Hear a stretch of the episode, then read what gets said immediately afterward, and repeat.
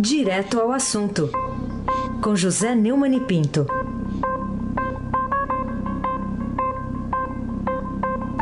Neumani, bom dia. Bom dia, Raíssa Abac, o craque. Bom dia, Carolina Ercolim. Tim, tim, por tim, tim. Bom dia. Bom dia, Almirante Nelson. E o, e o Pedalim. Bom dia, Diego Henrique de Carvalho. Bom dia, Marci Biasi. Bom dia, Clã Bonfim. Emanuel, Alice e Isadora. Bom dia, ouvinte da Rádio Eldorado 107,3 FM. O melhor ouvinte. É...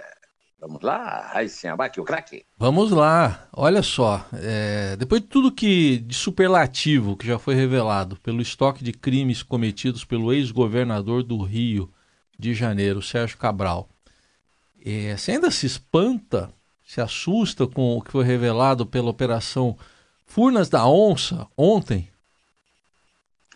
É, toda vida que eu vejo notícias sobre o Rio, qualquer notícia sobre o Rio, eu digo para mim mesmo: você não sabe de nada, inocente. Agora, essa operação Furno da Onça, que com Furnas da Onça, né, cumpriu 22 mandados de prisão e 47 de busca e apreensão, é, inclusive na Assembleia Legislativa do Estado do Rio e no Palácio Guanabara, revela, é, com essa prisão, né, feita de ontem, tá, o presidente do Detran, o secretário do governo de Luiz Fernando Pezão, Antônio, Afonso Monerá, e, e, e o, o, chefe do Ministério Público Federal, Cláudio Mello, lá no Rio de Janeiro, pelo amor de Deus, né? Quer dizer, o, o, não há. É um buraco sem fim. É uma coisa que está sempre nos assustando, né? É, é, aquilo que eu digo, né? O, é, não, há nada de novo no cartel e não quartel de Abrantes, mas sempre aparece novidade, é uma contradição termos. Né? Olha, é, segundo essa operação aí, é da Polícia Federal e do Ministério Público Federal, o mensalão da Alerj está sendo chamado de mensalinho, mas movimentou 54 milhões e 500 mil reais. Né? O, o esquema foi chamado de Propinolândia. É, os deputados cobravam esse dinheiro para votar é, segundo os interesses é, dessas empresas que pagavam as propinas. Né? Isso chegava até 100 mil reais mensais. O deputado Chiquinho da Mangueira, uma figura bastante conhecida, né? pediu um milhão de reais a Cabral para viabilizar o desfile da escola de samba. Recebeu dinheiro em meias e por meio da própria mãe. O dinheiro vinha da meia e quem recebeu por ele foi a mãe. É, do, do, dos parlamentares presos, cinco foram reeleitos em outubro para o novo mandato. Né? O André Correia estava cotado para assumir a presidência da Assembleia e tinha um apoio do PSL, o partido do Jair Bolsonaro. Né? Ele disse que mantém a candidatura, mas uh, o Globo está dando que o, o, senador Flávio Bolsonaro já cogita agora lançar candidato próprio. Quando é que nós vamos parar de nos surpreender, hein? Você tem algum palpite? Ah, tem, as mulheres têm um certo. As meninas que faziam lá o, né, o diário das eleições, do qual eu sinto saudade, tem uma certa intuição, né? Então, a, a sua intuição diz que isso uh, vai ter um. Esse poço aí vai ter um fim, um fundo, ou, ou a gente vai se surpreender sempre? Carolina Ercolim. Tintim por tintim.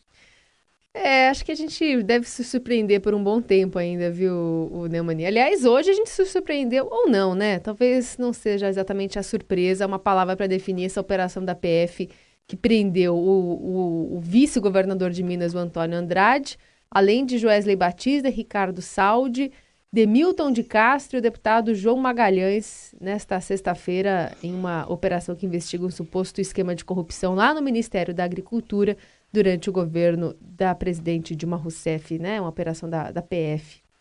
Mas, enfim, é, aliás, a PF... Obrigado por dar a notícia, obrigado por dar a notícia. É, e essa operação chama é, Capitu. Demais. É, essa é a homenagem Inclusive... ao Machado de Assis, Capitu, né? Do, do Dom Casmurro, né? É. É isso aí. A dos olhos de ressaca.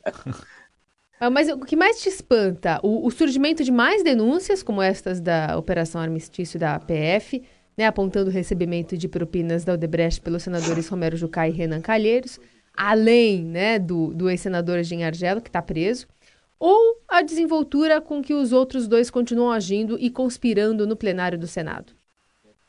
É, é, acontece o seguinte: ontem a Operação Armistício, né, investigando o suposto recebimento de 4 milhões de reais como vantagem de vida pelo senador Romero Jucá, é, abriu os trabalhos nossos aqui de manhã.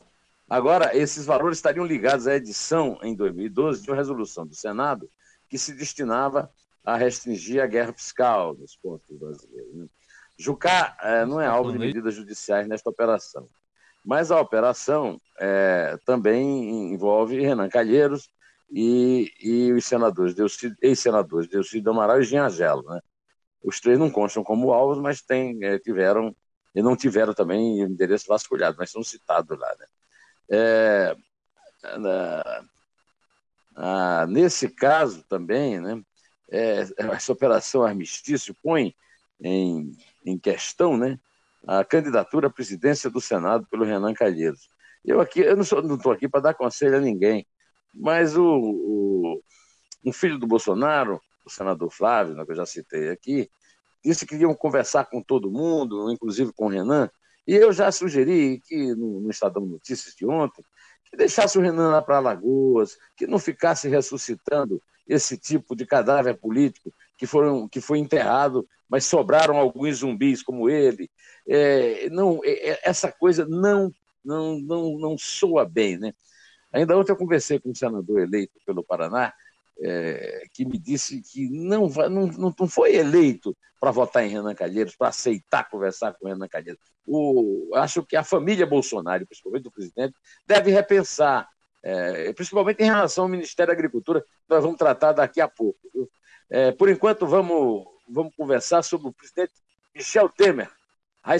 É isso, né? É, vamos falar sobre ele, porque queria saber se você acha adequada a atitude do Temer ao aproveitar a abertura do Salão do Automóvel aqui em São Paulo para anunciar mais uma medida provisória para ajudar as montadoras com renúncia fiscal. Isso a menos de dois meses do fim do governo dele, com duração prevista até a terceira gestão depois da dele. É, são 12 anos, porque se chama Rota 2030. Né? É, é, é, daqui a 12 anos, ou seja, 3 vezes 4, né? Três governos. Ele não consultou nem o primeiro, do, já está eleito. O Bolsonaro ele não consultou, né? Foi uma medida provisória, passou na Câmara, passou no Senado, então foi algo que veio do governo. É, e, o, e o Temer fez questão de assinar no salão de automóveis uma prova de vassalagem do governo brasileiro às montadoras. As montadoras mandam no Brasil desde Juscelino Kubitschek, nos anos 50, 70 anos. 70 anos. Nem o pai do Heisen tinha nascido. E o, o, o, o Juscelino condenou a malha ferroviária brasileira a, a sucata numa das decisões mais estúpidas da história. Aliás, outras são estúpidas. Juscelino foi um péssimo presidente. Muita gente vive aí bajulando Juscelino, Juscelino foi um péssimo presidente. A criação de Brasília e o abandono da malha ferroviária do Brasil são as duas piores obras da história do Brasil. Agora, todos os presidentes de Juscelino para cá, puxaram o saco da indústria automobilística. Principalmente o Lula, que era líder sindical lá no ABC, e que recebia na casa dele, eu sei disso porque eu, eu estive lá várias vezes, o principal lobista da indústria automobilística, o Mano Marcondes, e hoje o Lula está preso e o Mano Marcondes também está preso. Não sei se também no ano que vem o Michel Temer não vai estar tá preso por esse tipo de prebenda que dá a montadoras em troca de investimento, vagos investimentos é, de, de, em tecnologia. Né? Aí vem o presidente da Anfávia, o Antônio Megali, dizer: olha, o Brasil pode se orgulhar de ter uma política nessa, nessa, nessa direção. Olha, presidente, quem pode se orgulhar é o senhor, né, que está conseguindo essas prebendas. Né? Essa medida provisória passou pelo Senado é, ontem de manhã, depois do Senado ter autorizado o aumento, é, o reajuste criminoso dos 11 ministros do Supremo. Né? É, ela passou com aprovação, aprovação simbólica, praticamente unânime, com posição contrária apenas do senador Regufe, que é um que eu homenageio, porque votou contra também o aumento do reajuste, aliás, o reajuste do Supremo. Né? Aí a sessão foi encerrada e o Temer foi é, bajular os presidentes de montadoras lá no salão do automóvel. É, eu estou comentando isso no Estadão Notícias de hoje, Estou dando no meu blog uma foto do Temer lá, na direção do automóvel, mas na direção do Brasil está o executivo lá da Anfávia, que estava do lado dele, é, do outro lado da porta do automóvel, viu, Carolina Herculin? Tintim por tintim. Muito bem, Neumani. Você acha que o começo do combate à criminalidade deve ocorrer mesmo com o endurecimento das penas dos crimes, como propôs o futuro ministro da Justiça, o juiz Moro, na pauta que cumpriu ontem em Brasília nos escritórios destinados à transição entre os governos lá? É, isso é muito popular, o Moro é muito popular, e essa, essa pauta aí é muito popular, aumenta o rigor da lei. No Brasil não adianta aumentar o rigor da lei, porque a lei é sempre atenuada, seja pelo Congresso depois, seja é, na, no, nos altos escalões da justiça. De fato, o juiz Moro pertence a uma casta de bons juízes, competentes e honestos, que fazem aplicar a lei. Só que a, a lei chega depois no Tribunal Superior de Justiça, ou, sobretudo, no Supremo, no Supremo Tribunal Federal, e é simplesmente desvirtuada. Inclusive, a Constituição é rasgada lá frequentemente, apesar das juras de amor em contrário. Então, é, não basta isso. O Moro é, é, é, realmente o melhor ministro da Justiça possível, mas não basta endurecer pena, porque as penas são endurecidas e logo ficam molezinhas para quem pode pagar um advogado que vai ao Supremo. Viu, Raíssa Abac, o craque. O Neumann, em que a aceitação pelo presidente eleito Jair Bolsonaro da indicação da bancada ruralista para o Ministério da Agricultura, da deputada Tereza Cristina, contraria o, os pilares do futuro governo dele, aí, conforme foram anunciados na campanha e também a, nesse período posterior à eleição? Bolsonaro tem repetido muito que não aceita indicações. Aceitou. A deputada federal Tereza Cristina, do DEM do Mato Grosso do Sul, foi escolhida pela bancada, não foi pelo partido, mas pela bancada ruralista lá é, é, da, da Câmara dos Deputados. Né? É, ela até falou, vamos ouvi-la, Almirante, vamos ouvi-la. Ela, ela falou lá na saída do encontro com o Bolsonaro. É um assunto polêmico, mas os agrotóxicos, diferentemente do que muitos dizem, é você dar a opção do produtor brasileiro usar as mesmas moléculas que são usadas lá fora, através da agilidade, da transparência e da governança. Ninguém no projeto não se fala é nada mais além disso e nem tira poder de ninguém. É, ela está falando aí, porque ela é muito polêmica também porque ela é chamada de musa do veneno, ela defende os, os, defensivos agrícolas. Né? Mas a questão que eu discuto, basicamente, é: primeiro, o Bolsonaro disse que não ia ouvir bancar, é, é, partidos, mas está ouvindo bancadas. É, a bancada da agricultura aí está indicando, a ministra, a indicação é péssima. A, a notícia é péssima. O, a, nós acabamos de falar aí, Operação Capitu, não é isso? Isso, Operação Capitu. Carolina. Carolina, então, é, em primeiro lugar, é, eu acho que esse tipo de coisa é a resistência. O Meval Pereira escreveu um, tem um, blog, né? E no blog dele escreveu algo que ele diz assim: na política o velho resiste a morrer. Eu diria que eles, os, esses velhos que resistem a morrer, inclusive a bancada ruralista, exercem não o jus esperneando, o direito de espernear, que o, que o, o, o ouvia muito lá no Fórum Mogi mas é o jus distribuindo, né? o direito de distribuir. Eu quero lembrar também é, que o, o, Estadão Notícias de hoje, em que eu comento o negócio da, da salão de automóvel, é, trata de outro assunto. O Bolsonaro vai acabar com o toma lá da cá?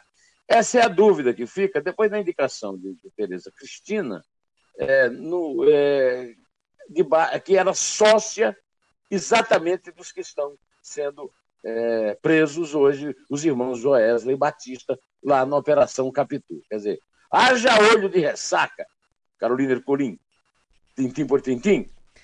Bom, eu queria ainda falar contigo sobre o senador Roberto Requião, que apresentou um projeto de lei em provocação ao deputado e futuro ministro da Casa Civil de Bolsonaro, Onix Lorenzoni, e também o futuro ministro da Justiça, Sérgio Moro, né?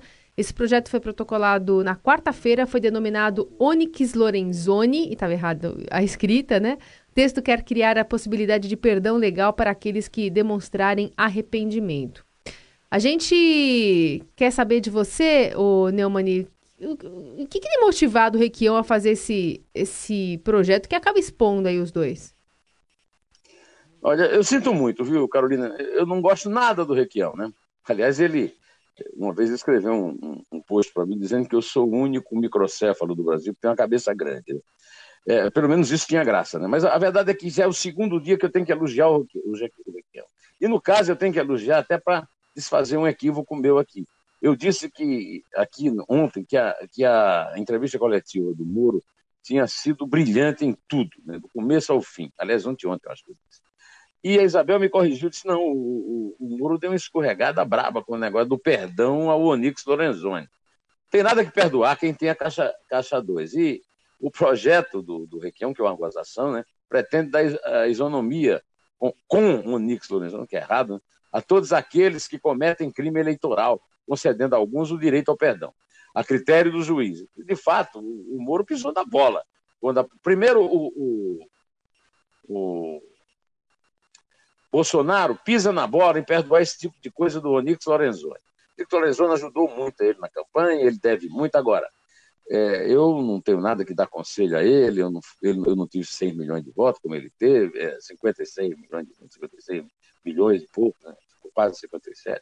Agora, a, quem está certo mesmo que devia guiar os passos dele era o Charles de Gaulle, que dizia que a principal virtude de um estadista é a ingratidão. Então, isso vale, por exemplo, o senador Magno Malta, que está dizendo por aí que não se elegeu porque apoiou o, o, Bolsonaro. Ele é o único, né? Todo mundo se elegeu nas costas do Bolsonaro. Ele é que é incompetente. Então, ele, eu acho que o Bolsonaro podia dar para ele um cargo de capelão da presidência. Ele fazia oração todo dia. Porque não deve nada a ele. Ele perdeu a eleição, que se dane, meu. Vai para casa, então vai orar. Vai orar para ganhar um, um, próximo mandato. Viu? Aí, sem aqui o craque. Só para re relembrar, a gente tem um trechinho aqui da fala do Moro, para é, quem não acompanhou a coletiva inteira, é, ele falando justamente do Onyx Lorenzoni. Vamos ouvir. Eu, na verdade, tenho uma grande admiração pelo deputado federal Onyx Lorenzoni. Eu acompanhei o trabalho dele durante a discussão do projeto das 10 medidas. E eu posso ver que ele foi, posso dizer que ele foi um dos poucos deputados naquele momento que defendeu a aprovação daquele projeto das 10 medidas mesmo sofrendo ataques severos da parte dos seus colegas. Quanto a esse episódio no passado, ele mesmo admitiu uh, os seus erros e pediu desculpas e tomou as providências para repará-lo. Tá aí não a é ironia. O que eu quero. É, não é o que eu quero. Não é o que eu quero. Agora, se vai perdoar porque pediu desculpa, na verdade o Lula também não pediu desculpa. Então, digamos que o Lula só está preso porque pediu desculpa. É isso, o Raíssa abate é. o craque. Não é, não é só a desculpa que vai resolver a questão. É, claro, né? O... Agora essa é boa. Pede desculpa e acabou. Caixa 2 é crime e acabou. É, ou é crime ou não é crime. E o fato do Anito Lorenzoni ter é, trabalhado pelas 10 medidas contra a corrupção não indica que ele não seja um. Quer dizer, é. É, continua valendo o que eu falei aqui. Lembre-se do direito do, do, do, da qualidade, da virtude do, chefe de Estado, que é a ingratidão, Bolsonaro. Por favor, Raíssen Abac, o craque. Bom, Neumann, eu queria um comentário seu também sobre essa notícia que está na capa do Estadão. O ministro Ricardo Lewandowski, do STF, derrubou a censura imposta aqui ao Jornal Estado de São Paulo. Estava proibido até ontem de publicar informações da Operação Boi Barrica envolvendo o empresário Fernando Sarney, filho do ex-presidente José Sarney do MDB. 3.327 dias sob censura. Qual o seu comentário sobre essa decisão de ontem? Era uma praga, era uma mancha, era uma ferida na democracia brasileira, essa censura. É, a ministra Carmen Lúcia tem muito a explicar, porque esse, esse, essa ação pedindo a derrubada da censura ficou na mão dela. É, ela chegou a, a dizer no Jornal Estado de São Paulo que ia cuidar disso. Não cuidou, assumiu a presidência, Aí a, a ação passou por Ricardo Lewandowski, que fez a coisa certa. O Lewandowski está sendo elogiadíssimo, ex-presidente do Supremo, por juristas e por jornalistas, inclusive por mim, que vivo sempre criticando ele, e, e aplaudo por essa medida profilática, que a Carmen Lúcia não tomou, com todo, cala a boca, chega de cala a boca, cala a boca, não vale mais e tal, aquela conversa mole dela. É, mas o Lewandowski também andou pisando na bola, viu? Vamos ouvir o que o Lewandowski disse ontem sobre a questão do, do reajuste do Supremo? Teve uma defasagem de mais de 40%, ela cobra uma parte dessa defasagem dos vencimentos dos juízes com relação à inflação do passado. Olha, isso é, é firula, farofa. E eu quero dizer que no, no, no, no portal do Globo, a manchete é corte do auxílio moradia não compensa reajuste do STF. Revelam estudos do Senado, não chega nem a metade, segundo essa reportagem. Isso aí o Lewandowski não falou, mas é o que fala o companheiro dele de trio ternura, o senhor eh, Dias Toffoli. Carolina Ercolim, vamos lá para a última pergunta. Eu juro que é a última, Carolina. Vamos lá, quero saber o que, que disse de tão original na, na, na no, no, blog do Neumann, eu, professor da Universidade de Estácio de Sal, escritor publicado e premiado no exterior, também muito popular, o Dionísio da Silva. Ele conversou contigo e você já publicou lá no seu blog. É, Carolina, eu sou suspeito que as entrevistas são feitas por mim, né? Mas a qualidade da entrevista não depende do entrevistador, depende do entrevistado. Eu sempre disse que é, a, é, o que eu mais gosto de fazer em entrevista, o que eu faço melhor em entrevista, entrevista ao contrário do que se pensa, mesmo pergunta e resposta, é muito difícil de fazer. E o, o Dionísio da Silva saiu-se brilhantemente da tarefa de ocupar o espaço no blog do Neumann, no Estadão. Eu aconselho muito a leitura. O Dionísio ganhou o prêmio Casa das Américas, com o romance Avante Soldados para Trás, e ele, na, nessa entrevista, ele comemorou que o Brasil se politizou né, contra o voto do Gabresto graças às redes é, é, digitais. Né? Ele acha que isso era urgente, porque a nossa elite política perdeu a visão de nação e seus representantes pensam apenas em si mesmos e formaram dinastias familiares para os sacos, para os saques ao erário o Brasil, segundo ele, se mediocriza, ele, ele dá um cacete no Enem, pelo fato do Enem, é, o Enem cita, segundo ele, Guimarães Rosa e Graciliano Ramos, e, e para poder enfiar excertos de obras de autores, fora da casinha, como ele diz. Os alunos nem foram ensinados a consultar um dicionário, mas são obrigados a conhecer certos verbetes da Aurélia, a dicionária da língua afiada, de expressões gays. Né? É, eu quero dizer que eu tive a honra de abrir o, o ano acadêmico, da, o ano cultural da Academia Brasileira de Letras, com uma palestra exatamente sobre é, o Machado e o Guimarães Rosa, né? Capitu, que é assunto hoje, e, e o Guimarães Rosa que, e, e, o Machado de Assis, né? Que são assuntos aqui do, do dessa entrevista do, do Dionísio, que eu aconselho muito a leitura. O Dionísio é muito popular, que ele tem uma, uma coluna na revista Caras sobre a origem das palavras. Ele é um etimólogo reconhecidíssimo. Eu fui editor de livros dele, que vendem muito, a origem das palavras, a origem das frases, etc.